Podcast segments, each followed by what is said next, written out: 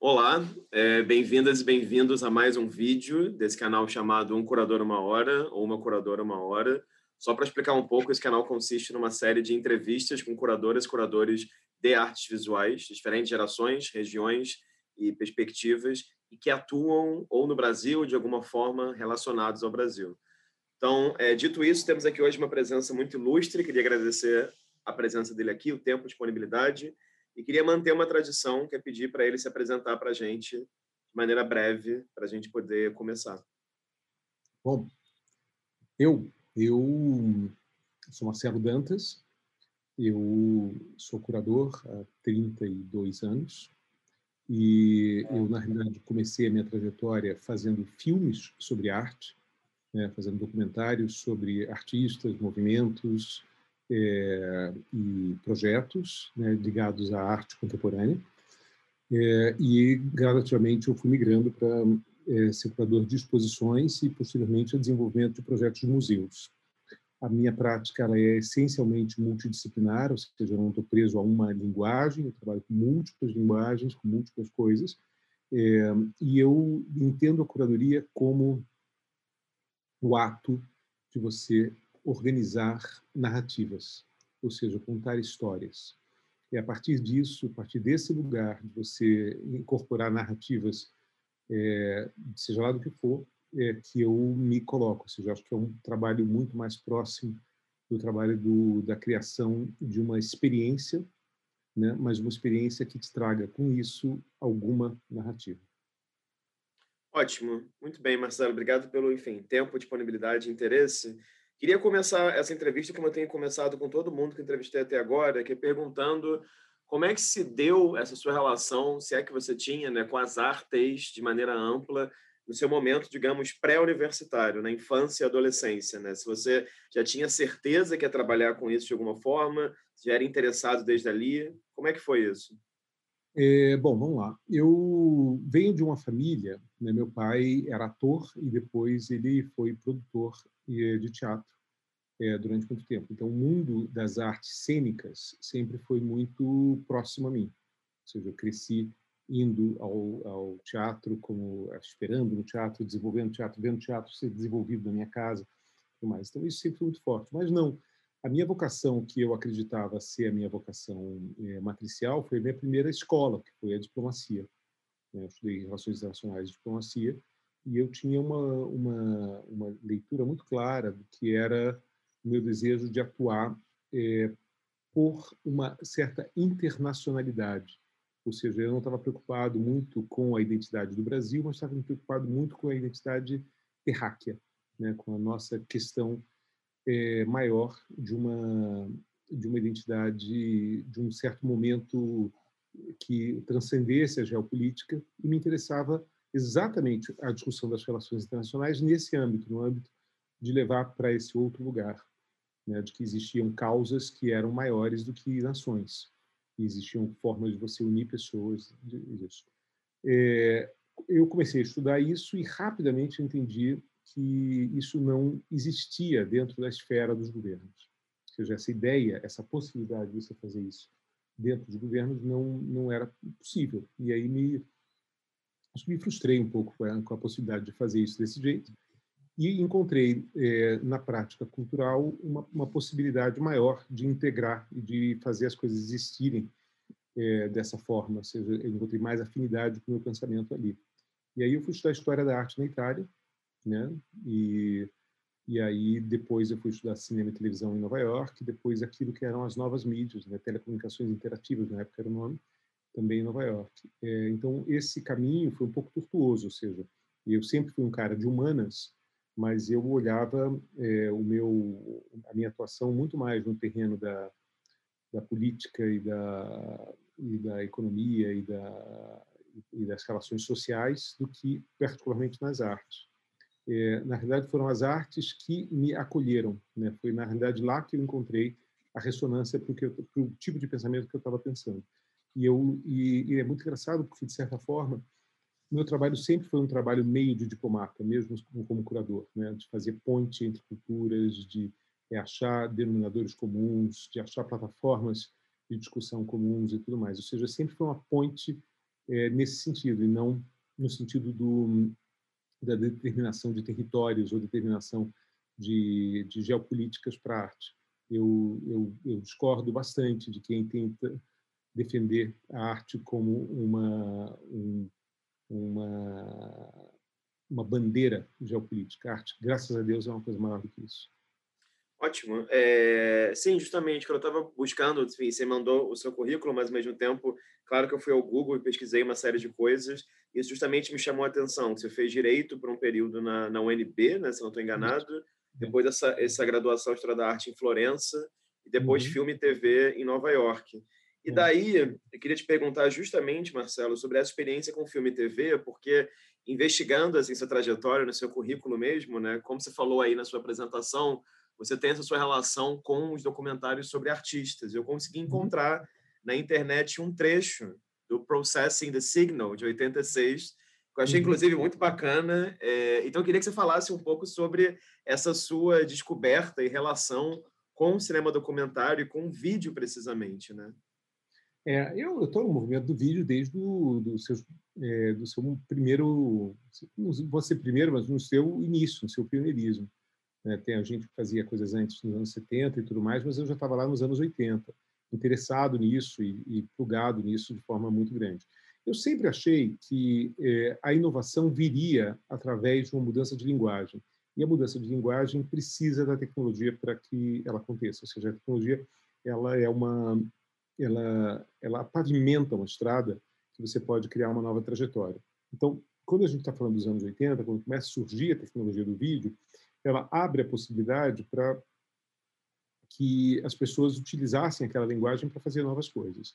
É, é um dos primeiros documentários que eu fiz e ele ganhou um monte de prêmios. Isso foi muito muito gratificante assim. De saída ele ganhou o Festival de Nova York, depois ganhou o Fest Rio no Brasil, melhor documentário, foi ao concurso no Vídeo Brasil, depois ele seguiu e foi é, vendido para o Japão, ganhou depois o prêmio é, do, do Centro Georges Pompidou em Paris, do Festival de Cinema de, da Bienal de de cinema de arte que foi feita lá, ou seja, eu claramente muito é, tive um reconhecimento grande nessa área. Isso foi muito é, muito gratificante, porque eu era muito jovem e naquele momento eu, essa proposição de utilizar o vídeo como um suporte para poder discutir essa essa a própria linguagem do vídeo me pareceu ser bastante adequado, ou seja, a melhor mídia para você discutir o vídeo era o próprio vídeo, né? Não ia ser através da fotografia que a gente ia fazer isso, nem da literatura.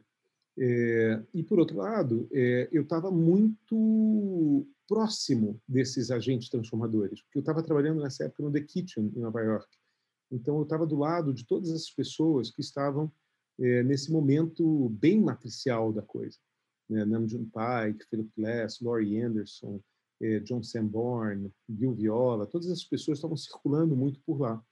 E eu falei, cara, é aqui, é isso aqui, é, as pessoas estão de fato escrevendo uma nova história. E me aproximei disso. A outra coisa que eu acho que é importante é que o ter estudado cinema, televisão, roteiro, filme documentário e tudo mais, me fez entender a importância da narrativa. Uhum. A importância de se contar uma história, a importância de você, é, seja, eu falei, qualquer história pode ser bem contada. Né? Só me dê os elementos para fazê-lo. E aí eu entendi o papel do curador. Né? Porque, na verdade, eu acho que eu participei desse movimento que mudou o papel do curador.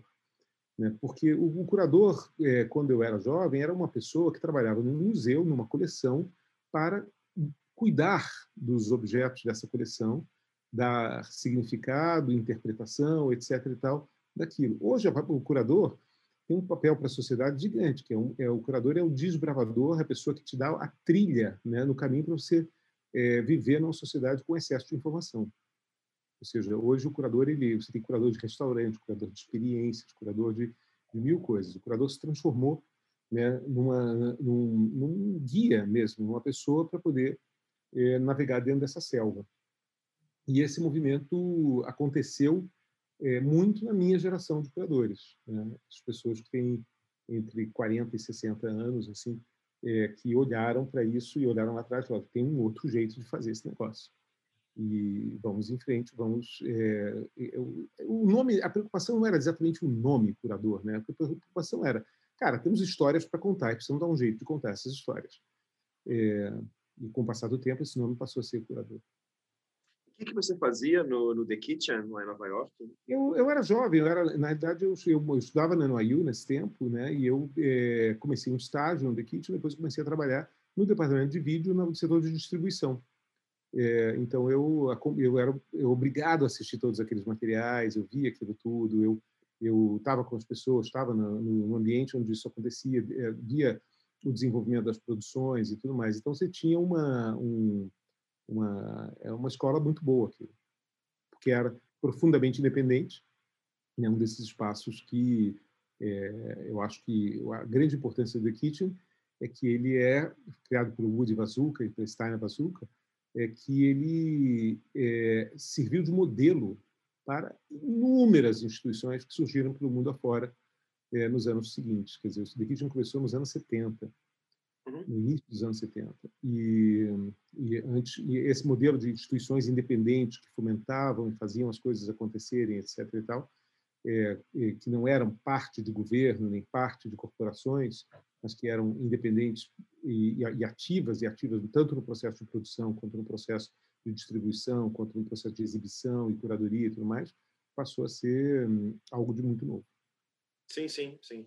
Agora, é, queria te fazer uma pergunta, seguindo aqui sobre essas suas experiências com vídeo, sobre um espaço que eu não sabia até pouco tempo, que você postou no seu Instagram uma foto sua na abertura dele, que foi a sala Magnetoscópio, aqui no ah. Rio de Janeiro, né? Foi no Rio de Janeiro, né? Então, eu queria que você contasse um pouco assim sobre o que foi a sala magnetoscópio e se de certa maneira a sala não foi a sua primeira, o seu primeiro espaço, digamos assim, como curador, né?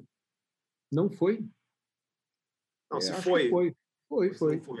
Foi porque eu cheguei do, no, então eu cheguei no Brasil em 1990, né? É, e, e eu montei a magnetoscópio Curiosamente, ela abriu 45 dias depois da decretação do Plano Collor, quando ninguém tinha um puta na carteira. Né? E a gente abriu a primeira sala de exibição profissional dedicada ao vídeo. Ponto. É a primeira. Nada, nada foi feito antes disso. Ninguém tinha um espaço permanente dedicado, profissional, com equipamento, com toda a montagem, cobrando ingresso, pagando é, FII para os artistas que tinham seus conteúdos lá dentro, toda a coisa circulando. Simplesmente ninguém nunca tinha feito isso. É, e a sala ela se mostrou uma, um, uma, uma revolução, porque ela foi muito, mas muito bem recebida pela mídia. Ou seja, a mídia entendeu que ali tinha algo de profundamente novo, que não era cinema, né, que não era televisão e que era uma outra linguagem. Ou seja, estamos falando de um tempo em que não existia televisão a cabo, não existia internet, não existia nada dessas coisas. Ou seja, a única forma de você ter acesso a esses conteúdos era quando alguém trazia uma fita debaixo do braço. Né? Não tinha nem DVD nesse tempo. Né? E então era uma fita mesmo debaixo do braço que chegava e você conseguia assistir aquilo. Né? Tinha todos os problemas de sistemas, né? Porque você tinha PAL, SECAM, MTSC, etc, etc, é, e todas as coisas. E a gente fez isso com muito muito amor. Assim, eu fui o curador desse espaço, criei o espaço é, e eu acho que ele serviu de referência para uma porrada de coisas. Ou seja, um monte de gente depois. É, se muita gente outro dia foi é, até muito engraçado eu acho que o aquele ator meu Deus o, ele falou cara eu formei o meu é, a minha cultura audiovisual na sala magnetoscópio qual é o nome dele o não foi o Wagner Moura que comentou isso no seu Instagram? Foi o Wagner Moura ou foi o outro que não é o Wagner Moura? Tem Wagner Moura tem um outro. Qual é o outro? O Celton Mello, Celton Mello. Celton Mello. O Celton Mello. O Celton Mello. O Celton Mello falou, porra, cara, eu era garoto e lá eu formei a minha cultura visual. É ali que eu olhei e falei, e, e eu acho que muita gente foi isso.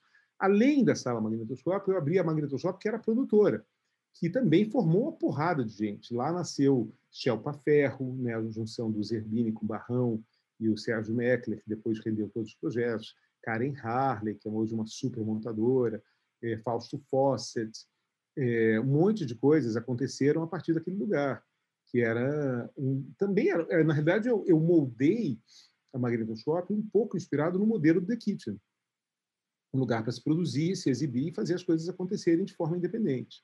É, isso era, era o tom possível de se fazer no início dos anos 90 no Brasil.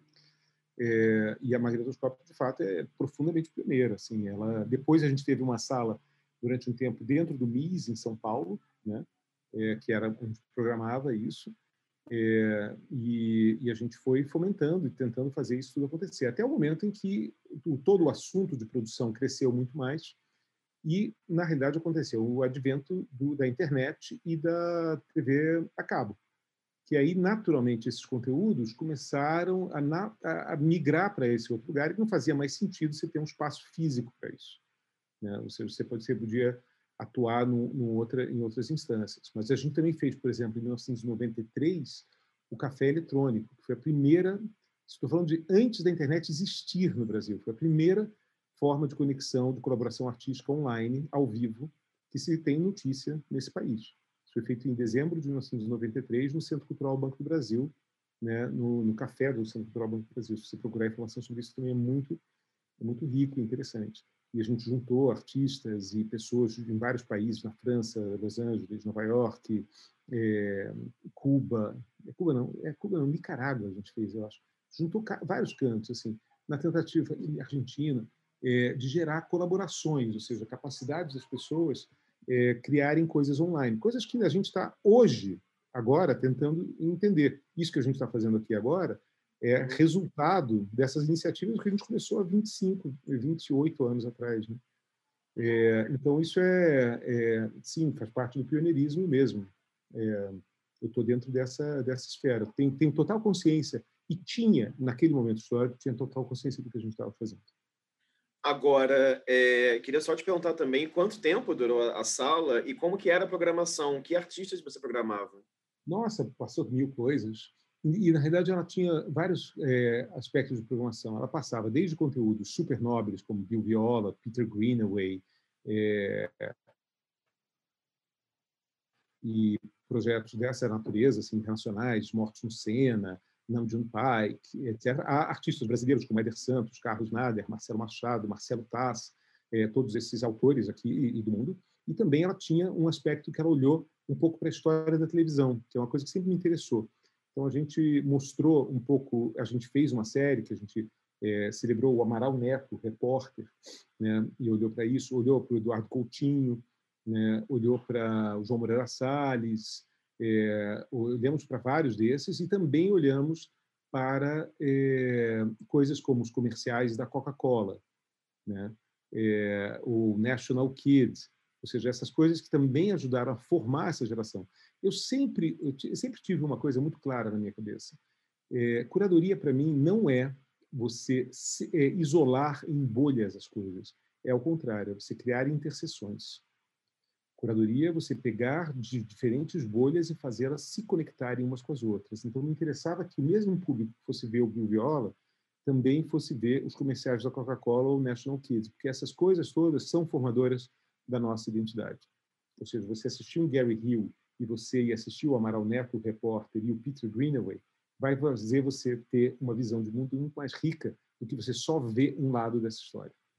Uhum. Então, nós sempre fomos muito, eh, eu pessoalmente sempre fui muito advogado de que, assim, eu curei a exposição do, do Ai Weiwei é, e curei a exposição do do Tsai Ko-chang, da Rebecca Horn, mas eu também fiz a exposição é, da Hebe Camargo e do, e do Roberto Carlos, sabe? Falo isso com todo orgulho, porque eu acho que o meu trabalho de curadoria é conectar pontos desconectados. E é meu papel fazer isso sistematicamente. Agora, já que você tocou nesse assunto, antes de eu começar a fazer algumas perguntas sobre alguns projetos que você fez em algumas instituições, queria só te fazer uma pergunta que tem um pouco a ver com isso que você está tocando aí, porque eu já entrevistei muitos curadores aqui e grande parte dos curadores, é, eu diria, na verdade, a grande maioria dos curadores no Brasil, muitas vezes tem uma trajetória inteira onde eles e elas trabalham exclusivamente com artes visuais no Brasil e com artistas brasileiros. E, claro, a sua postura né, dialoga com alguns poucos curadores, como, sei lá, a Solange Farcas, por exemplo, e outros, que tem uma postura mais internacional, digamos assim. E você falou, né, de uhum. misturar essas várias bolhas e relações. Queria só que você comentasse um pouco o que, que você acha disso, assim, de trajetórias que são exclusivamente voltadas para o Brasil, né? É, eu pude entrevistar curadores que sequer nunca escreveram um texto sobre um artista que não fosse brasileiro ou às vezes o seu próprio estado, né? E a sua Olha. postura é muito diferente disso. se eu tivesse que fazer isso, eu ia vender carro usado. É, ou seja, não é não é minha vocação, não sou eu. É, eu sou a pessoa menos bairrista que você pode conhecer. Eu não não não consigo atuar nesse nesse nível, não consigo dar importância para isso. Assim. Eu acho que eu admiro as pessoas que dedicam suas vidas a um tópico exclusivamente, mas assim, eu acho que o grande tesão da curadoria, o grande barato de você poder fazer curadoria é você ir pesquisar aquilo que você não sabe. Ou seja, se você quiser apenas chover no molhado e é falar daquilo que você tem, apenas aquilo que você tem muita intimidade, não aquilo que te, é, desperta uma curiosidade, um olhar, uma interpretação, você está perdendo uma oportunidade maravilhosa, porque é ali que está o negócio. Ou seja, o grande barato que existe é em você tentar se aproximar de uma outra poética, né, e ser capaz de agregar uma visão nova, até para que aqueles, aquelas coisas vejam o que você de fato é, está oferecendo. Eu acho que isso é isso é super divisor de águas. Então, por exemplo, quando eu fiz o Bambu, que foi a exposição de abertura da Japan House em São Paulo, eu estava olhando para uma tradição japonesa milenar, né, que os próprios japoneses meio que haviam esquecido dela. E o meu olhar fresco para ela trouxe é, associações que os japoneses ficaram impressionados. Quer dizer, que o, o, o, bambu japonês é responsável por coisas como, por exemplo, a lâmpada da luz elétrica. A lâmpada do, é, foi feita a partir de um, de um fio de bambu, assim, ou, ou o avião do Santos Dumont.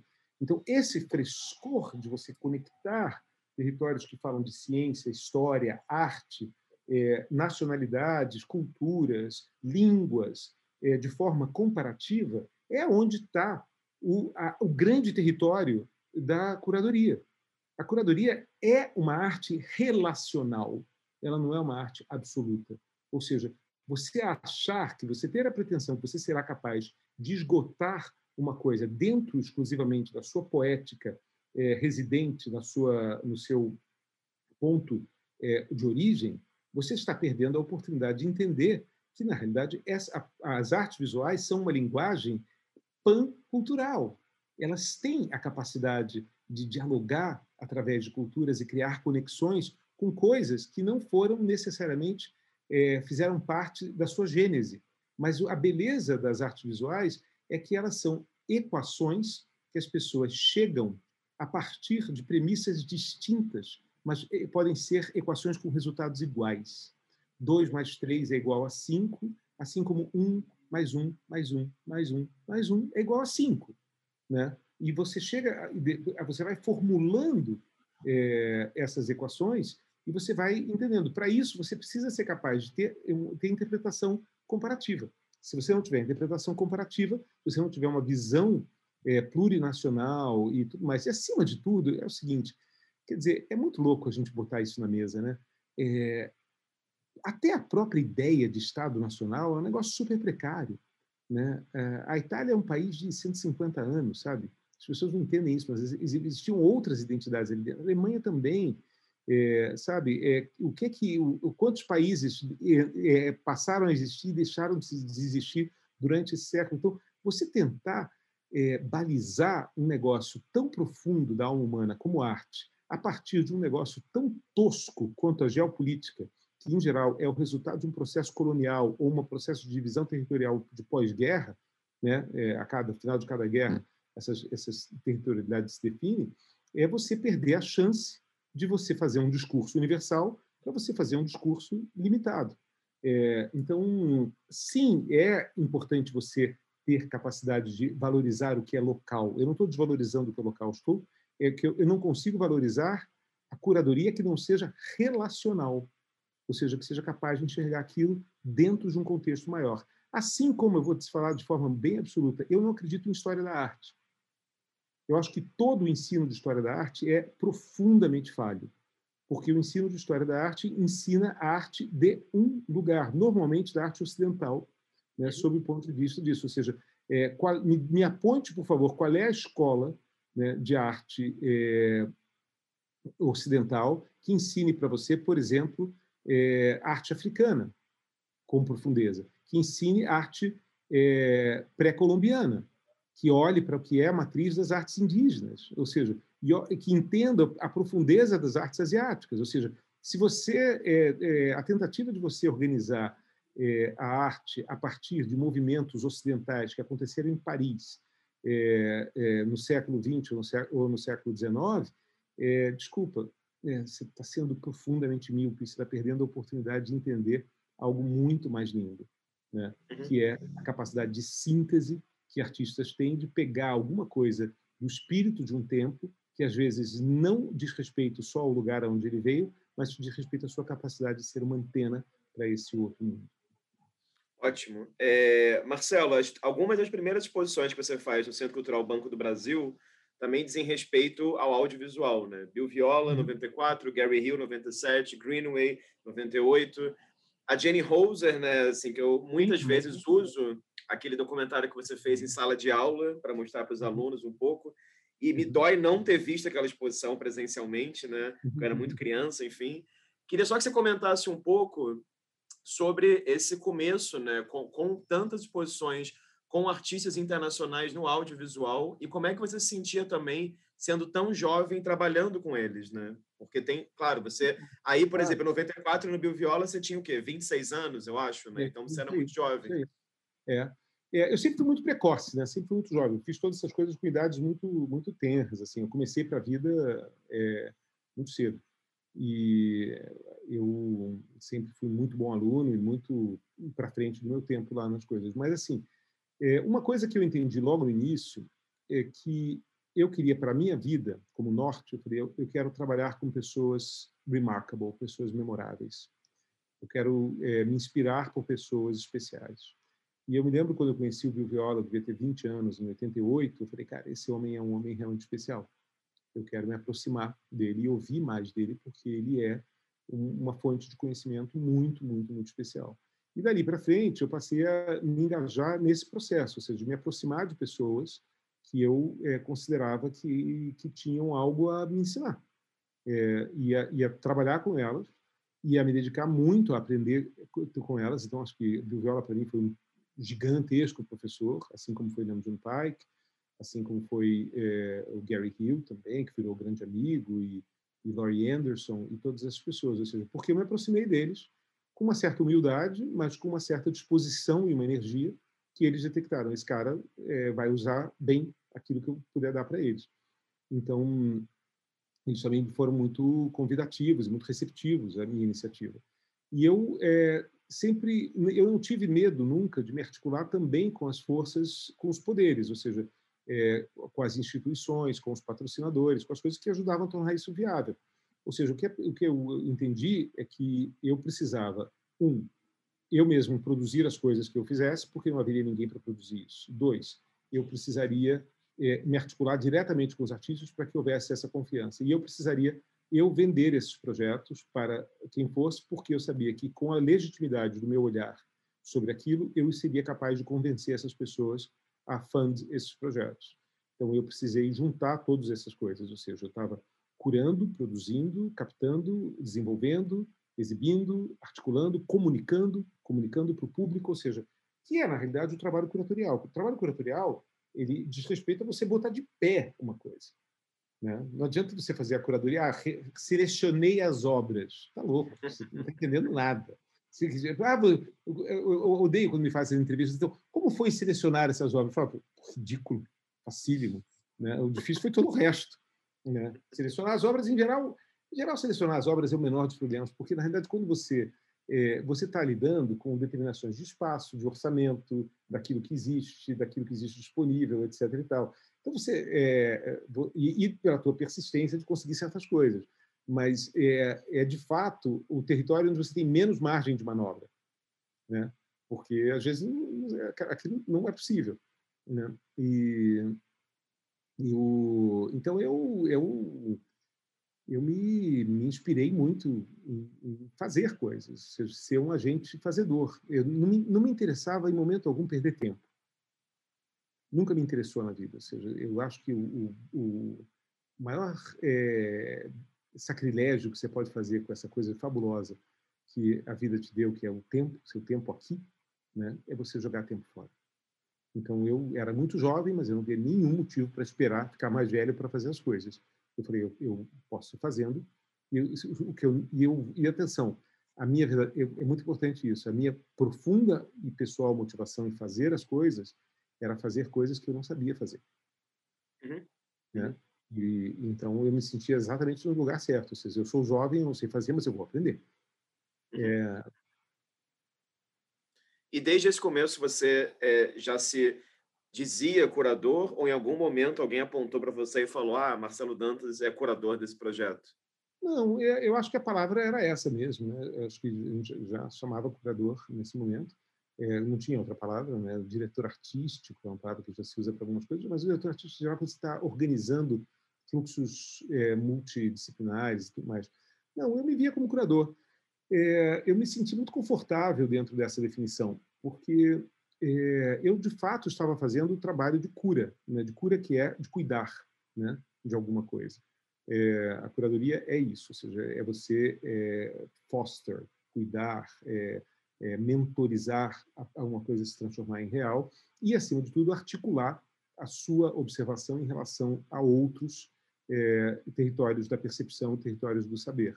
Eu estava fazendo isso, não tinha outra definição. É, ninguém precisou me dizer que eu era curador, eu, eu, eu já estava fazendo. E eu, é, o próprio processo de produção de é, documentários sobre arte é um processo de curadoria, porque é exatamente a mesma coisa. É um processo de storytelling em que você pega exemplos de todas aquelas coisas e você relaciona essas coisas e permite que você conte é, uma história a partir disso. então, num, num, um, um diretor de documentários de arte é uma espécie de curador também. Uhum. É, e isso não estava, em momento algum, em, em questão para mim. O que, o que passou a acontecer é que, de um certo momento, eu passei a produzir é, reflexão crítica. Né? É, e isso aconteceu, talvez, a partir de 96, por aí, que eu comecei a escrever, de fato, é, textos e coisas que eram reflexões críticas sobre os processos. Né? Ou seja, quando eu já sentia que eu, que eu já tinha é, conseguido relacionar aquilo que eu não sabia, que eu apenas intuía, mas que eu já conseguia ver isso em retrospecto. Né? E aí você consegue é, produzir reflexão crítica. Mas o Anish Kapoor me ensinou uma coisa muito linda, um artista que eu amo. É, ele falou para mim uma vez: é, os artistas, né, e de certa forma os curadores também, conduzem a sua educação em público. Né? É, é, é a mais pura verdade. Quer dizer, quando você pega a minha trajetória, você vai ver os textos, as coisas, as curadorias, a sofisticação dos projetos, como eles vão andando a partir do tempo, você vai entendendo que você, é, de fato, é, foi conduzindo a sua educação em público.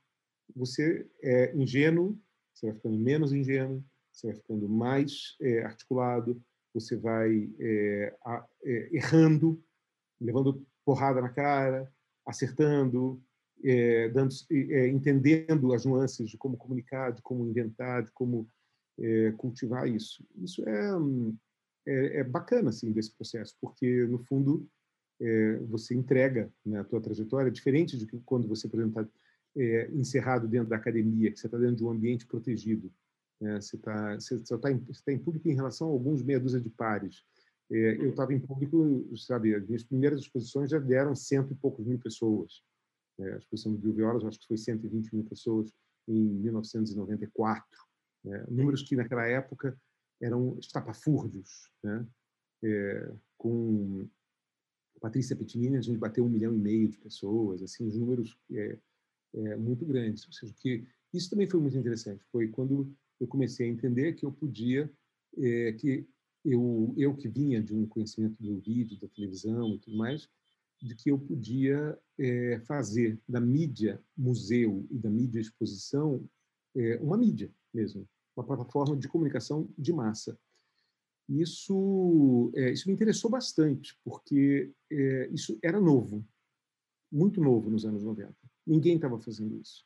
Ninguém entendia que você podia, de fato, articular coisas com a escala do que a gente estava fazendo nesse tipo de perfil. Eu acho que, eu, eu para você ter uma ideia, quer dizer, o Centro Cultural Banco do Brasil foi muito responsável por, essas, é, por esse aumento de escala e tudo mais, eu participei desse processo desde o início. Meu primeiro projeto lá foi em março de 1990. E o, o Centro Cultural Banco do Brasil abriu em novembro de 89. Né? Eu estava chegando no Brasil, eu já fiz um, é um curso apenas, mas eu estava profundamente interessado na capacidade da gente subir exponencialmente a escala das coisas. É, porque, assim, o grande, o grande nó desse país aqui é o tamanho da ignorância que existe aqui. Né? É esse é o problema. Assim, todos os outros problemas são resolvíveis. Sabe? A fome a gente consegue resolver, é, o dinheiro a gente consegue resolver, a infraestrutura a gente consegue resolver. Mas, porra, a ignorância nesse país é um negócio muito grande. E, e aí, é, ou seja, sempre tem espaço no Brasil para a gente ampliar público, é, ampliar interesses, ampliar capacidades cognitivas, ampliar capacidades é, de é, percepção e de sensorialidade e de conhecimento é, sobre o outro. Né? É, então, eu acho que isso era um, uma ponte infinita para ser construída. E como é que foi esse seu processo, Marcelo, de logo na sequência dessas exposições que eu citei agora, você começar a pensar projetos que não diziam respeito exclusivamente ao audiovisual, né? Então, claro, a gente tem, sei lá, Laura 20 em 2002, ou Arte da África em 2003, ou antes, Histórias da Pré-História. Então, eu queria que você contasse um pouco como é que foi esse seu processo de experimentando exposições ou individuais ou coletivas que não eram mais de artistas exclusivamente do, do audiovisual, né? Foi, foi bem natural, foi bem natural, mesmo porque eu preciso te dizer uma coisa. O meu interesse não era pelo audiovisual. O meu interesse era pela relação entre arte e tecnologia. E eu encontrei, por exemplo, quando eu fiz o Antes Histórias da Pré-História, encontrei coisas fascinantes. Eu falei, cara, eu estou entendendo aqui que é, essa conexão do desenvolvimento tecnológico, falando da pré-história, 50 mil anos atrás, o desenvolvimento tecnológico que surgiu na mão daquelas pessoas fez com que elas é, despertassem uma nova linguagem. Isso é absolutamente matricial da, da minha pesquisa macro, né, de que eu acho que a relação entre arte e tecnologia produz resultados transformadores. Né? E quando, na realidade, eu via a Laura Vinci, por exemplo, trabalhando com é, vapor ou gelo, né, é, sistemas de resfriação e tudo mais para fazer a arte dela, eu falei, cara, ela também está fazendo isso. Né? É, quando e, e, por aí vai. Quando a gente fez a arte da África, a arte da África foi uma, uma curva interessante, que foi o meu, meu interesse em trabalhar essa tríade, que foi a arte da África, a luz, a matriz portuguesa, e é, o Antes História da Pré-História, que era falar sobre as matrizes étnicas do Brasil é, antes do contato, ou seja, o que, que era cada um de nós, tanto os portugueses, quanto os africanos, quanto os indígenas, ou seja, os povos que estavam aqui antes de nós, é, para fundir isso. Isso era uma, uma pesquisa enorme sobre identidade né, brasileira. Isso me, obviamente, que era uma pesquisa que o, a capacidade, a minha capacidade curatorial de, de curar isso era, era, era limitada. Ou seja, mas aí eu me associei a um exército de pessoas com uma dose de conhecimento enorme e fiz aquilo que eu sei fazer muito bem, que é fiz essas pessoas que tinham um, uma bagagem de pesquisa de 50 anos em cima desses tópicos, transformar, aquilo numa narrativa que uma criança de 10 anos de idade pudesse entender e viajar naquilo e curtir e despertar o interesse e a vocação. Né? Meu, o meu objetivo ali era ser um tradutor né, entre é, mananciais muito profundos de conhecimento. É, aí estamos falando de Nietzsche Guidon, Jorge Couto, é, Cláudio Torres, assim, esses grandes especialistas, Peter Jung, não sei o quê, e, e trazer isso tudo para que são pessoas que detêm muito conhecimento, mas não detêm nenhum conhecimento sobre a forma de expor. Porque parte da história, isso é muito importante, quer dizer, é, o curador, é, de, de novo, repito, assim, a, a, coisa menos importante é selecionar a obra. É, a maneira de expor uma obra, a maneira, a linguagem que faz aquilo, muda tudo.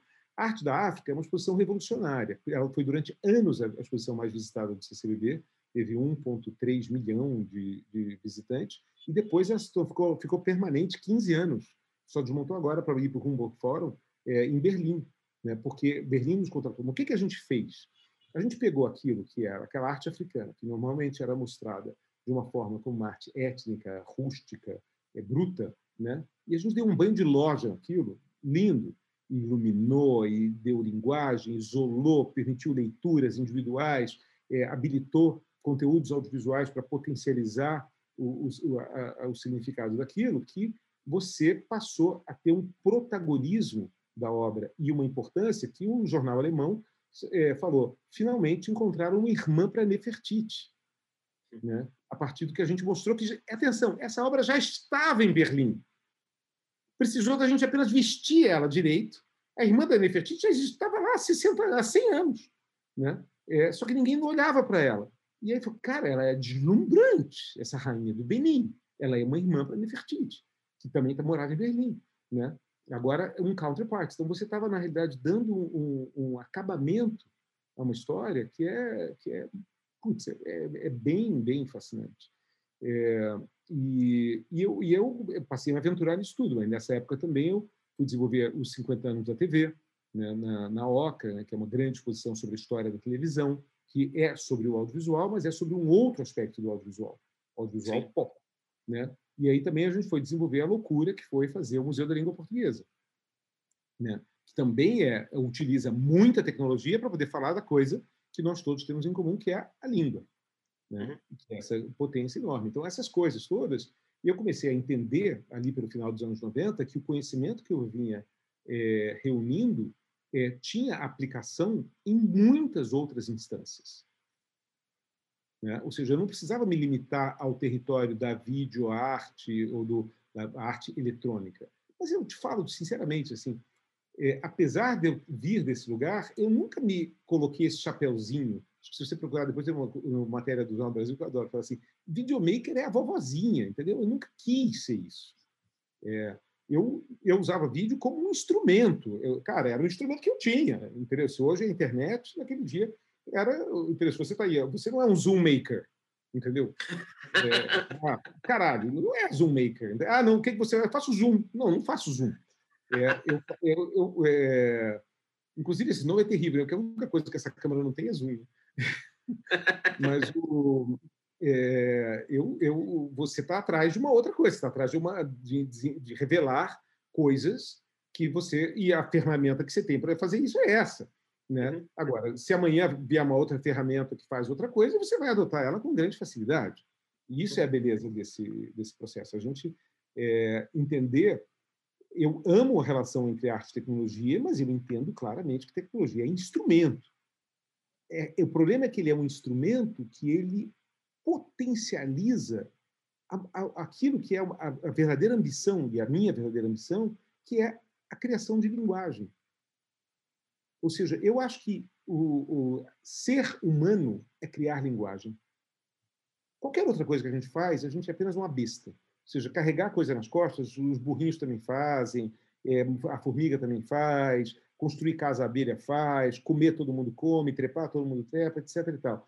Mas o que, que a gente faz de especial? A gente inventa a linguagem. E não é só a linguagem falada, a gente inventa mil formas de linguagem que vai da música à poesia, às artes visuais, à jardinagem, a todas as coisas né, que a gente é, trabalha para entrar dentro é, de, de códigos e signos para criar essa enciclopédia maravilhosa do conhecimento que é a mente humana. Só que eu não gosto, eu, eu, eu na vida, né, eu sempre me coloco como alguém que está olhando para frente.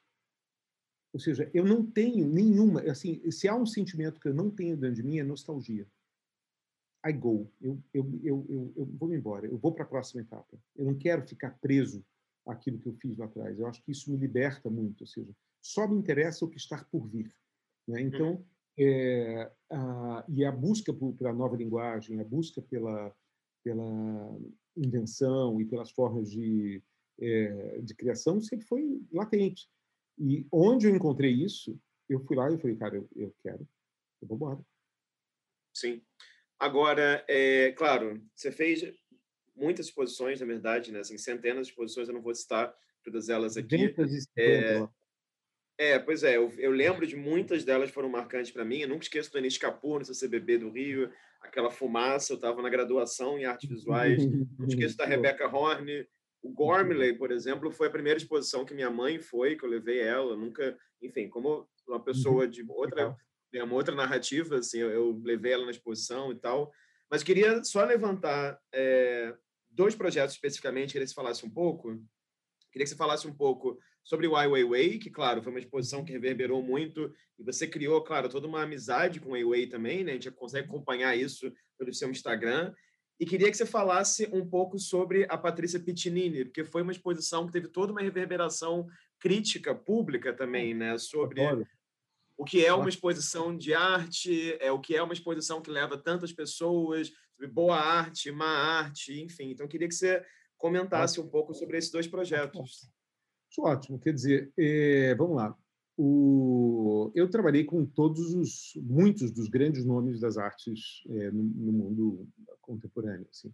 É, pelo menos todos os que eu tenho grande admiração, que estão vivos, eu ou trabalhei ou ensaiei trabalhar, ou ainda tem projetos em andamento para que eles aconteçam e tudo mais.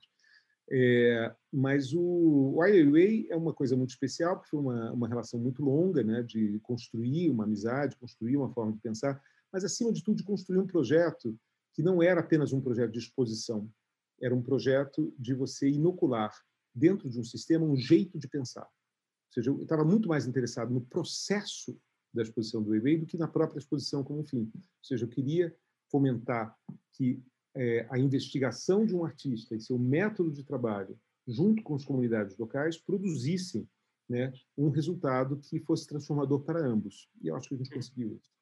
É, e, consequentemente, também conseguimos a visão das pessoas sobre esse processo.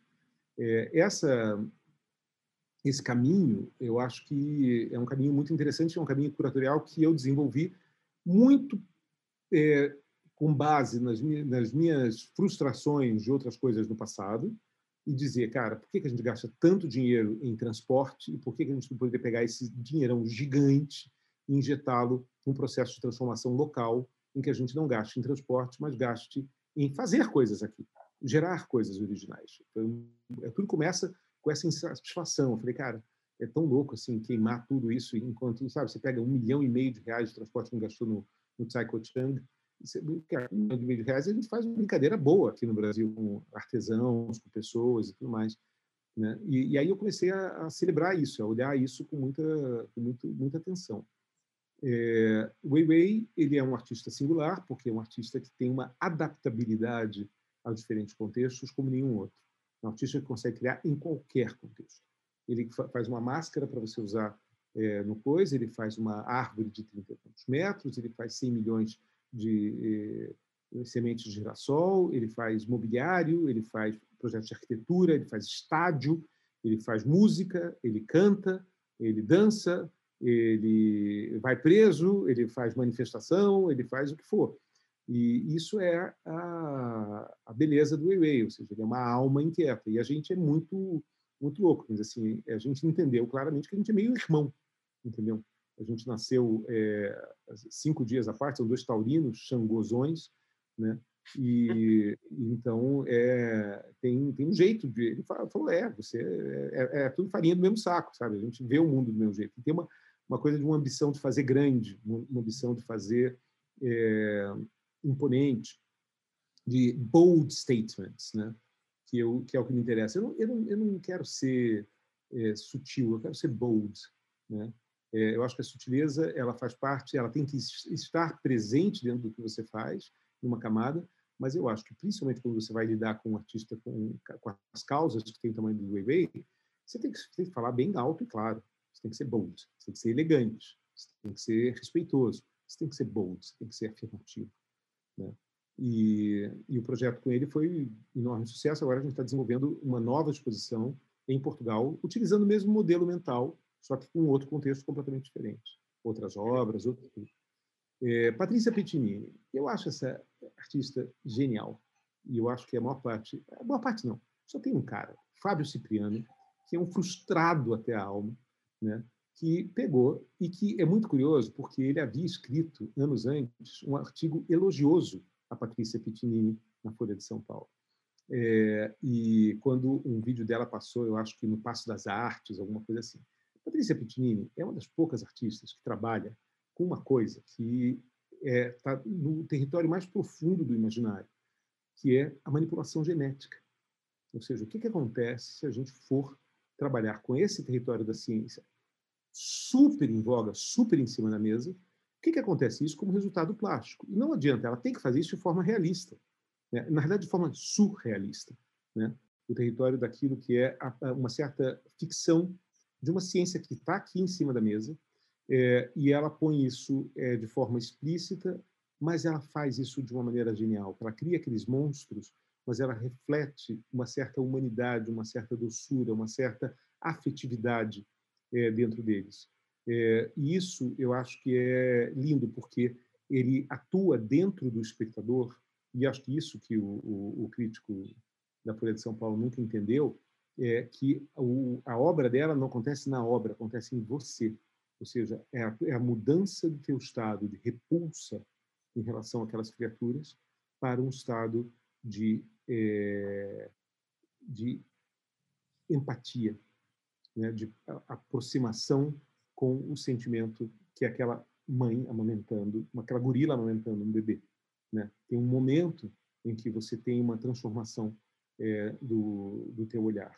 E isso é sublime, isso é maravilhoso, e eu acho que ela é uma puta artista, é, ousadíssima, corajosa, já levou porrada por todos os lados, porque as pessoas às vezes não enxergavam, mas assim, com o passar do tempo a gente vai entender quem de fato é, foi capaz de sintetizar o espírito do nosso tempo. Acho que a Patrícia é uma dessas pessoas.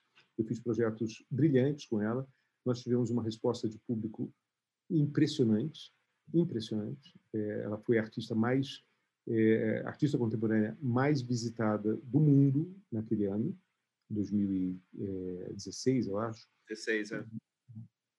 E, e eu acho que ela é, conectou a sensibilidade das pessoas. Ou seja, tem algo muito simples. Assim, quando um artista australiano, mulher, relativamente jovem, consegue isso, ou seja, de estabelecer num outro continente, sem que as pessoas conheçam, consegue estabelecer uma conexão é, simbólica que faz as pessoas saírem de casa e ficarem três horas na fila para ver a obra, é, se você não está entendendo que tem um fenômeno cultural acontecendo, você perdeu o bonde da história. Porque 99% dos artistas estão abandonados nas galerias sem ninguém dando a menor bola, são, são, são tratados à irrelevância. Né? E, de repente, essa mulher consegue ping, né? atingir uma, uma bala que, que ela chutou em Melbourne, na Austrália, e que atinge a cabeça das pessoas no, em São Paulo e pega alguma coisa do imaginário que dá um twist na cabeça das pessoas. Né? Uhum. E ela fala o tempo todo de, de é, desse território do fantástico, mas com base num olhar sobre a ciência. Ela fala, na realidade, a Patrícia tem uma outra, um outro aspecto da obra dela, que é uma das, das talvez a mais ancestral forma de arte que existe, que é o animismo. Né? Ela olha para as coisas ganhando personalidade, vida e, e, e identidade. Né? Ela faz a motocicleta ter amor, né? ela faz o pneu expressar alguma coisa, ela faz é, isso isso é animismo, gente. Isso, isso tem milhares de anos na história, entendeu? E ela manifesta esse animismo hoje. Então, é, desculpa, mas assim, é, eu só posso dizer sinto muito pelo Fábio Cipriano, que foi a única pessoa que fez uma crítica a isso, e eu defendi veementemente o trabalho dela, é, e é que ele, ele lhe falta sensibilidade para entender o mundo em que ele está inserido. Agora, deixa eu, é, caminhando aqui, deixa eu fazer uma pergunta que eu acho que tem um pouco a ver com, com alguns projetos que você falou. É porque também depois de entrevistar tanta gente, eu começo a perceber que alguns curadores como você quando vão se apresentar e quando vão falar dos projetos, admitem sem nenhum problema, eu falo isso por mim também, porque eu acho que é parte do fazer curatorial, essa relação com a produção cultural, né? E essa relação com ser de certa forma uma empresa de si, né? Assim, muitas vezes até mesmo alguns se chamam de diretores artísticos e não só de curadores. E eu sinto também, por um outro lado, que no Brasil há um grande preconceito com isso, né? Assim, eu tenho a impressão que há grupos curadores mais vinculados à universidade, grupos curadores mais vinculados a, a, a, essa ideia de ser empresário de si. Então, eu queria que você comentasse um pouco como é que você enxerga assim, esses preconceitos e essa diversidade graças, dentro. Graças a Deus que eu sou empresário de mim. Eu posso ter liberdade do que eu quero. Assim, eu nunca... Tem duas coisas que eu nunca almejei na minha vida. Eu nunca almejei ser um acadêmico e eu nunca almejei ter um, ter um patrão. Nunca quis isso. Né? É, eu já vivi o que é a realidade das instituições e entendi claramente que aquilo é um lugar apenas para você fazer política. E a academia também, né, fortemente. Ou seja, a academia hoje é um território muito mais é, de é, manutenção de privilégios e de questões políticas do que qualquer outra coisa. Agora, eu adoro a liberdade que eu tenho de propor os projetos que eu quiser e eu ter que ir atrás de como fazê-los. Eu não vejo problema nenhum nisso. Eu acho isso é, é absolutamente meritoso. Nós somos agentes culturais, essas pessoas que fazem isso desse jeito. São agentes culturais, ou seja, que são capazes de ter ideias, são capazes de convencer outros dessas ideias, de articular essas ideias e de transformá-las em realidade. É, são poucos que são assim. É, sinto de informar que, em boa parte, a culpa disso é da academia, né, que forma pessoas incapazes, ou seja, pessoas que não têm a capacidade total de fazer o processo inteiro. Ou seja, você não adianta você ser capaz de gerar reflexão se você não é capaz de gerar o fato que vai produzir a reflexão. Você vai ficar sempre olhando a, a história. Ou seja, eu estou interessado em estar na locomotiva, não no vagão. Né? Então, eu quero fazer história, quero pavimentar, eu quero mais do que a locomotiva, eu quero pavimentar a estrada. Eu estou preocupado em construir a estrada. Né? É, e aí, isso é uma coisa. É, acho que a academia é muito falha nisso, ou seja, em, em, em habilitar, por exemplo, é, quantos cursos de curadoria te ensinam, de fato, a produzir uma coisa. Né? É, a outra coisa que é o seguinte, quer dizer, eu tenho uma diferença em relação aos outros curadores, é que eu sou uma pessoa que tem é, um razoável conhecimento técnico de processo, processo de trabalho, né, de é, metodologia, de técnica, de tecnologia, é, de formas de construção de obras e tudo mais. Eu me aproximo muito disso. Então, eu, isso, isso me dá uma certa intimidade com os artistas, porque a gente fala disso de uma forma muito igual para igual. Ou seja, o uhum. artista também está preocupado, o artista, mais do que ninguém, está muito mais preocupado em fazer a obra do que fazer projeto de obra. Né? O artista quer ver a obra pronta. Né? É, e, e é, é, a mesma coisa. Quando ele encontra, quando, eles, quando eu me encontro com artistas e tudo mais, é, eles olham para mim e falam: putz, esse cara vai me ajudar a fazer isso acontecer de verdade. Né? Ele, ele consegue assumir nas mãos dele parte do, do, do meu problema que eu tenho para transformar isso em realidade que todo mundo tem. Né? Então, isso é, é um dado. É, eu acho que eu acho extremamente saudável que haja uma comunidade independente né, de pessoas que sejam capazes de existir é, fora das instituições, né? eu, ou seja, se dependesse do staff das instituições sempre para você fazer a coisa, você o que, que acaba acontecendo? Você tem uma mesmice, ou seja, um mesmo curador sempre pensando, sempre daquele jeito, em cima de uma mesma coleção e tudo mais. Isso é, você vai, é, esse discurso se esgota, né? Você precisa dessa desse mercado, desse jeito, dessa coisa que é que, que oxigena, que faz com que as pessoas mudem, faz com que as pessoas aprendam, se coloquem e tudo mais. Então, eu acho isso é, é, de todo é, o, uma coisa super importante. É, uhum. acho que eu respondi a pergunta. Sim, respondeu, respondeu. Queria que você falasse um pouquinho, Marcelo. Eu sei que é, é absurdo perguntar de maneira breve, assim, mas como é que você aplica, então, como é que você também pensa os processos de criações de museus e de instituições, né? seja o Museu da Independência em Bogotá, da língua portuguesa, o Japan House, o Museu da Natureza, que é mais recente, chama muito atenção e acho que você, de todos os curadores que eu entrevistei, é o primeiro que se envolve tão diretamente com a concepção do zero, né, digamos assim, de várias instituições às quais você não necessariamente dirige, né? E sim você, pelo que entendi corretamente, dá mais uma consultoria e uma forma para um projeto, né? Então, como que é, é. isso para você? É, isso foi uma coisa que foi acontecendo na minha vida. Ninguém, ninguém projeta fazer isso na vida, porque é, normalmente as pessoas, quando conseguem fazer um museu na vida, elas já estão satisfeitas. Eu fiz 15, né? É, e estou fazendo mais uns cinco aí. É, o que, que, é o assunto? É, o... A história é que eu passei a desenvolver métodos e processos associados a desenvolvimento de instituições que, que foram é, se juntando. Ou seja, por um lado, tem uma questão de linguagem expositiva, ou seja, como mostrar questões, principalmente esse, a maior parte desses museus são museus com pouco acervo. Então era um problema um problema crônico né, dos países, na realidade dos países pobres do mundo, mas na realidade de, muitos países do mundo também, que é o fato de que você não acumulou acervos durante é, muito tempo, mas você tem narrativas, você tem histórias para contar. As histórias são muito boas, mas as evidências das histórias são muito fracas. Assim como, na realidade, a própria natureza do século XX nos faz com que o, o, os acervos, e do século XXI, os acervos são muito pouco, muito pouco físicos. Por exemplo, dá para você contar a história do século XXI sem falar da história do algoritmo? Né? Um puta de um protagonista da nossa sociedade. Mas o que, que eu mostro para mostrar um algoritmo? Eu preciso mostrar um processo, eu preciso mostrar uma coisa em ação, uma dinâmica, não é mais um, um objeto físico né? em tudo isso. E aí, é, é essa linguagem que eu fui desenvolvendo, que era a capacidade de você transformar em experiências é, vivenciais, narrativas, histórias, são transformadas em experiências que você vai viver, seja uma imersão audiovisual, seja alguma coisa interativa, seja é, uma coisa cenográfica, etc. E tal, que era capaz de traduzir é, e, e, trazer à, contemporaneidade histórias que estavam adormecidas, né? ou que estavam latentes, mas esperando ah, alguma interpretação. Somado a isso, eu tenho um pensamento estratégico de comunicação que consegue é, transformar, às vezes, ideias ruins, como, por exemplo, chamar o Museu da Língua Portuguesa era chamado de Estação da Luz da Nossa Língua, né? e virar Museu da Língua Portuguesa.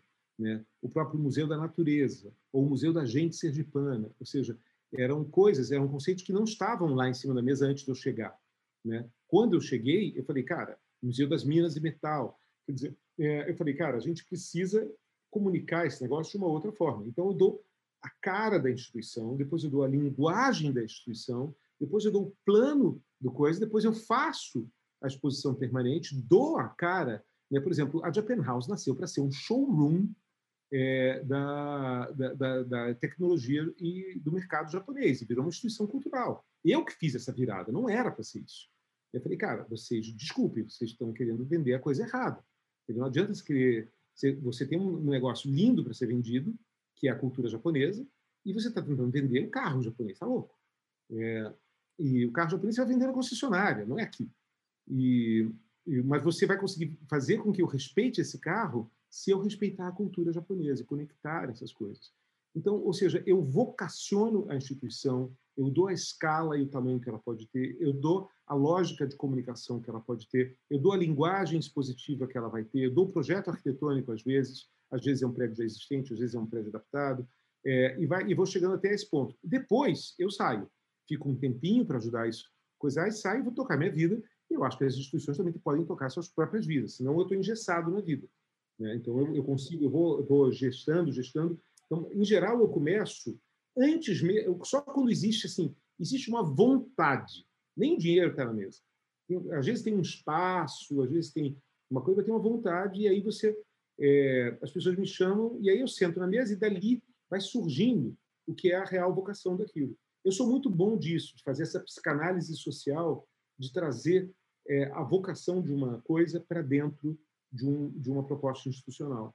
E acho que por isso que a gente teve tanto sucesso fazendo isso. Eu amo fazer museus e ainda digo uma coisa, quer dizer, todos os meus skills de curadoria de artes visuais é, e as linguagens desenvolvidas ali, eu também aplico dentro dos museus de história, de ciência e de educação.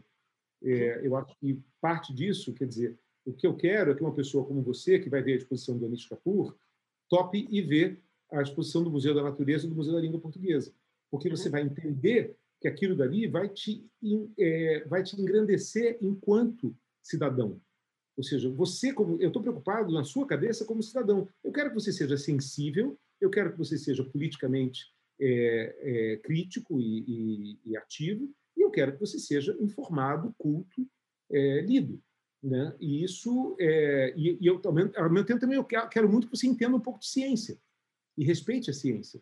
E eu acho que isso é, é muito engraçado, porque eu fui pai muito jovem, né? eu fui pai aos 23 anos, mas assim, eu sempre que fazia os museus, eu ficava pensando, cara, eu espero que esse museu ajude a educar minhas filhas era muito e as amigas das minhas filhas e as crianças e as outras pessoas mas assim eu tinha uma, uma, uma pessoa eu tenho três filhas né eu olhava para elas cara eu, tomara que elas aprendam algo com isso eu me preocupava muito com isso testava muito com elas também as coisas quer dizer que que e graças a Deus eu, eu criei filhas que são muito interessadas pelo mundo né uhum. porque é, é, isso que é o x da questão ou seja é, só a curiosidade nos salva Só a curiosidade Sim. salva a humanidade, como diria o Tom Zé. Né? Sim. É, e a gente tem que acreditar que, que fomentar essa curiosidade múltipla, né, de capacidade relacional, que é o grande talento do curador, é que isso passe para outras cabeças do outro lado da linha que queiram manter essa chama relacional acesa, ou seja, a capacidade de juntar o famoso Lé com o famoso CRE. Marcelo, uma penúltima pergunta aqui. É, queria que você falasse sobre essas suas experiências recentes com bienais. Né? Você participou da Bienal, dizer, você fez a curadoria da Bienal de Vancouver, isso acabou de ser anunciado para a Bienal do Mercosul. E a Bienal de Vancouver é uma Bienal que tem uma relação muito forte com o espaço público, né? Sim, então, eu queria que sim. você falasse um pouco, assim, o que, que a gente pode... A gente é, pode esperar algo que vá por aí na Bienal do Mercosul também. Então, vai, vai, vai, vai ser algo bem novo na Bienal do Mercosul. É, o meu interesse, quer dizer, eu acho a Bienal uma plataforma é, bacana porque ela é grande, né? Ela é uma forma de você fazer uma exposição extensa, com, com diversidade, com múltiplos pontos de vista, com capacidades relacionais. É, eu me animo muito em poder fazer isso e estou vendo isso com, com, ótimo, um ótimo prazer. Foi uma delícia fazer a Bienal de Vancouver, fiz duas edições é, e fiz a Bienal Sur também, um pedaço da Bienal Sur é, na Argentina e se espalhando por outros lugares, é, e estou fazendo agora a Bienal do Mercosul. a Bienal ela é, é, isso, ela é uma plataforma, ela tem uma diferença em que ela combina muito comigo pelo fato de que ela fala sobre algo que ainda não existe. Né? Uma das melhores frases que tinham é, sobre a Bienal era como, como, da Bienal de São Paulo, como escrever sobre algo que ainda não existe, né? como falar sobre coisas que não existem. Então, é, é a nossa capacidade de ir até o imaginário, a sensibilidade de artistas e, de alguma forma, é, criar uma umbrella grande o suficiente que consiga é, proteger e, ao mesmo tempo, relacionar essa diversidade dessa produção. Ou seja, respeitando a diversidade, respeitando é, as, as questões únicas, mas, na realidade, dando a elas um sentido coletivo. Não só para as obras, mas coletivo em relação à sociedade que eles estão inseridos. Então, por exemplo, o tema para a Bienal é, do Mercosul é trauma, sonhos e fuga, né? que eu acho que é uma, um guarda-chuva grande o suficiente para a gente abarcar o sentimento que todos nós estamos nesse momento em relação ao mundo.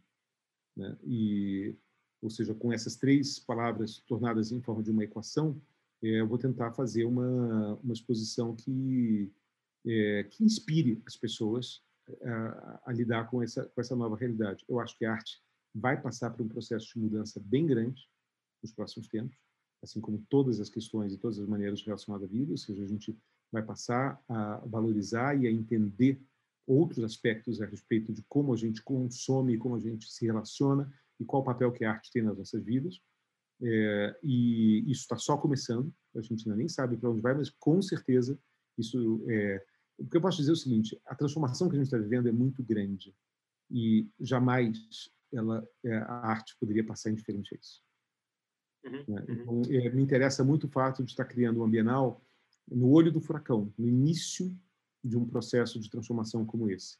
É, acho que é um privilégio, porque, é, de novo, eu, tenho, eu sou obrigado a olhar, é, sabe o carro na neblina, né? Que você está com os faróis e você não sabe o que tem depois da, da neblina, você não sabe se a curva é para a direita, para a esquerda, para cima, para baixo, se é um despenhadeiro, o que é. Né? Adoro a ideia de estar nesse lugar, nesse momento. Ótimo. Agora, uma, uma última pergunta, antes de partir para a imagem que você trouxe, é uma pergunta totalmente pessoal, mas enfim, que pergunta não é pessoal, mas é porque me eu adoraria saber o que você acha disso.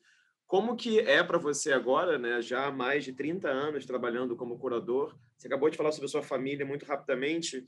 Como que é também ter a Catarina Duncan, né, que é sua filha, como curadora, né? E como é que você enxerga isso? Eu fiz essa mesma pergunta para a Luísa Duarte, para o Paulo Sérgio Duarte. Como é que você enxerga o, o, esse fazer dela como curadora? E que, que enfim, e que, que questões você sente de diferente no começo dela comparando ao seu começo, né, digamos assim? Olha, eu acho ela, sinceramente, não é porque ela é minha filha, porque, mas assim, eu acho absolutamente brilhante.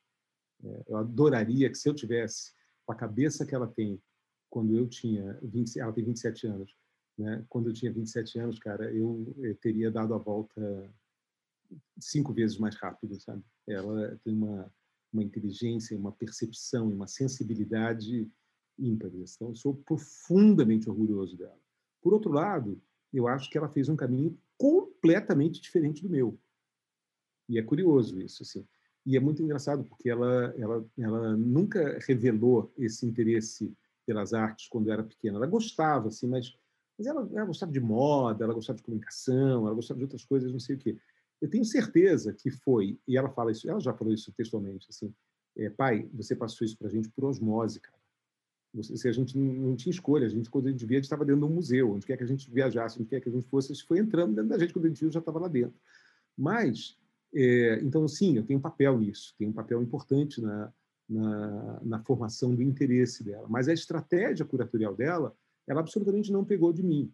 Ela desenvolveu uma estratégia própria de construção de, é, de relação com os artistas, de identidade de processo, é, de lidar com as questões é, políticas do seu tempo, da forma que ela lidar, que eu acho que é brilhante. De, é uma, ela, além do mais, ainda por cima, ela é uma ativista, né, que levanta causas indígenas, causas de gênero, causas de raça, causas de periferia. Ela, ela levou para si uma, uma missão, vamos combinar, ambiciosa mesmo. E, eu só posso admirar ela por isso. Assim, acho que isso é dela, completamente dela. É, eu não acho que de maneira alguma ela é, é filha de peixe, peixinho. É, ela é um peixão sozinha. Né? e, e, ela, quando quando ela tinha dois anos, ela falava assim: é, eu, eu, eu já sei tudo. Eu nasci sabendo. Eu sou uma velhinha, né?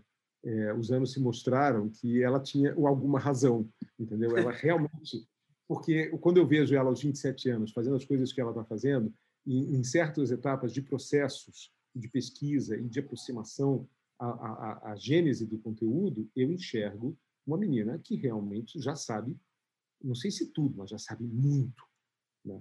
É, então, cara, é um, é um é, não sei, é, é, das maiores alegrias que eu posso ter na vida é, é ser pai dela. Muito bem, ótimo. Vamos ver quando entrevistá-la que ela vai falar de você. Também. Você vai entrevistar ela? Em algum momento, sim. Acho que, acho que em algum momento, sim. Legal, claro. legal.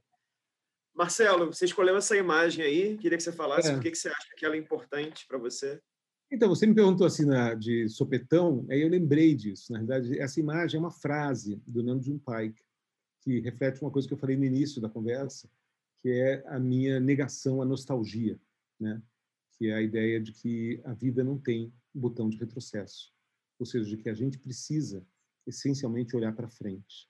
É, só interessa fazer aquilo, quer dizer, para mim, pelo menos, né? É, aquilo que ainda precisa é, ser feito, originalizado. É, e então o meu meu papel na vida é estar nesse lugar. Eu acho que haverão pessoas e eu respeito e admiro muito essas pessoas que vão ser capazes de interpretar aquilo que foi feito por outros em outro tempo. Mas, assim como o Namjoon, que foi um grande mentor para mim, né, um grande artista, um gênio, é, falou isso, e quando ele falou isso, eu devia, eu devia ter uns 20 e poucos anos, e, e aquilo ficou na minha cabeça para o resto da vida. Quer dizer, a vida não tem botão de retrocesso, então a gente tem que dar play. E de onde que é essa imagem? É uma foto que você tirou? É, na realidade, o Namjoon teve uma exposição, ele já morreu, né? Mas ele teve uma exposição grande na, na Tate Modern agora, no, em 2019, eu acho. E, e eu, é, eles fizeram umas, uh, uns, uns posters que eles grudavam nas paredes da cidade e de repente eu andando, eu já tinha essa frase, eu, eu ouvi o nome junto me falando uhum. é, e, e aí eu vi aquela frase escrita e falei, cara, that's a message, né? É, é, é, e é a mensagem que fica, assim, que sim, a gente tem que andar para frente, fazer o que a gente tiver que fazer, depois a gente morre e aí depois os outros cuidam do resto. Mas é, e o Namjoon foi um desses caras visionários, ele inventou a videoarte, ele é, abriu a porta com a música eletrônica, com a performance, ele juntou a televisão, satélite, a filosofia, é, artistas de pop com artistas, sabe, juntou David Bowie com Joseph Beuys, sabe, uhum. juntou lá lá lá Human Steps com Ryuichi Sakamoto, fez tudo. Quer dizer, que é um pouco que a gente tem que ser, a gente tem que acreditar que essas coisas é, é, tem um monte de coisa para ser feita e a gente tem que ter energia para fazer essas coisas. E ele tinha, e ele era brilhante e, e foi uma influência definitiva para mim. Ótimo, é muito bom. Marcelo, antes de se despedir, só para te fazer essa breve pergunta surpresa, que acho que tem um pouco a ver com isso que você comentou aí. Então, assim, a cada sete curadores que eu entrevisto, eu mudo a pergunta e está sendo o curador número 79 que eu estou entrevistando. Nossa! É, tem sido muitas conversas durante o isolamento social, com pessoas muito diferentes também. E você é a segunda pessoa que eu vou perguntar isso. Então, vamos lá. A pergunta é, que, qual artista visual é, já falecido, né, do Brasil, de qualquer lugar do mundo, que você gostaria de ter conhecido pessoalmente e por quê? Ah, tem que ter, tem que ter morrido. Sim. É, tem que ser um artista visual? É, no sentido amplo, eu, vai, vamos lá. É, é, é, o... Deixa eu pensar aqui, assim. O...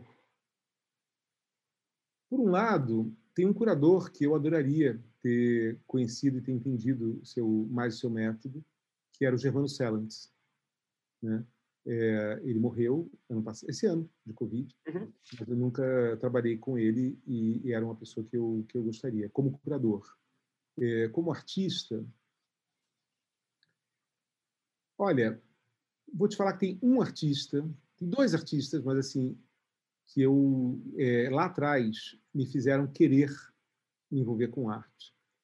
E um deles foi Man Ray e o outro foi Marcel Duchamp.